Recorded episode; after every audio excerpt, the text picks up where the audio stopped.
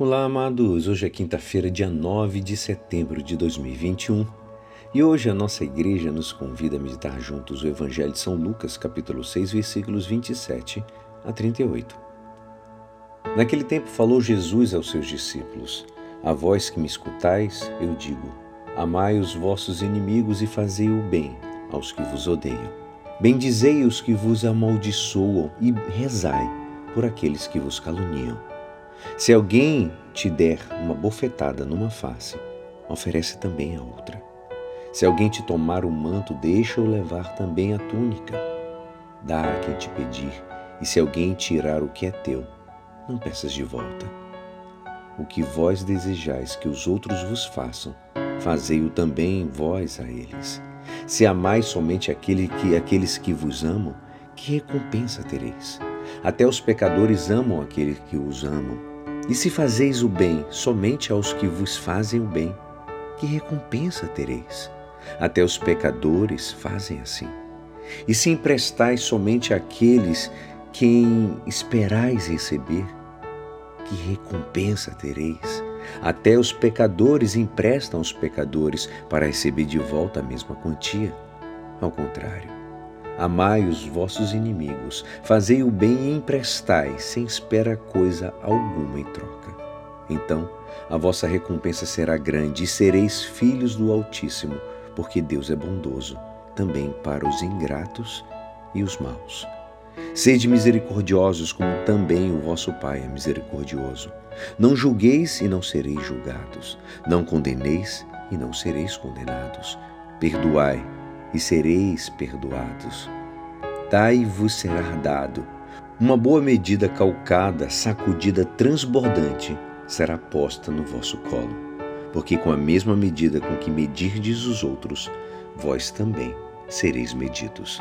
Esta é a palavra da salvação. Amados, depois de proclamar as bem-aventuranças, Jesus apresenta o comportamento das pessoas que acolheram a sua graça e a sua misericórdia.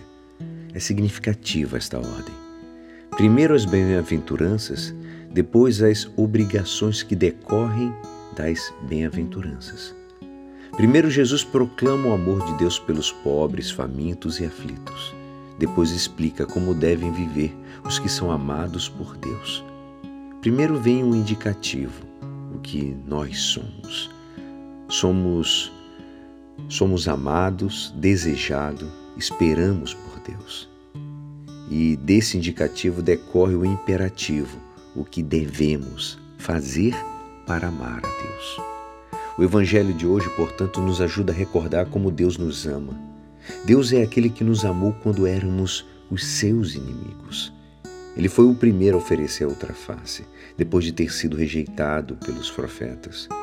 O Pai não poupou seu próprio filho para que eu não me perdesse. Essa é a realidade. Ele não só deixou que tomássemos o manto dos profetas, mas permitiu que a tomássemos também a túnica de seu filho. Ele nos fez supremo bem, sem esperar receber a recompensa. Ele emprestou sem exigir coisa alguma em troca. Se achamos que as exigências de Cristo são grandes, Lembremos-nos que foi o Pai por primeiro a colocar em prática o que é exigido de nós. Deus concorre maravilhosamente com o ser humano no amor e na misericórdia.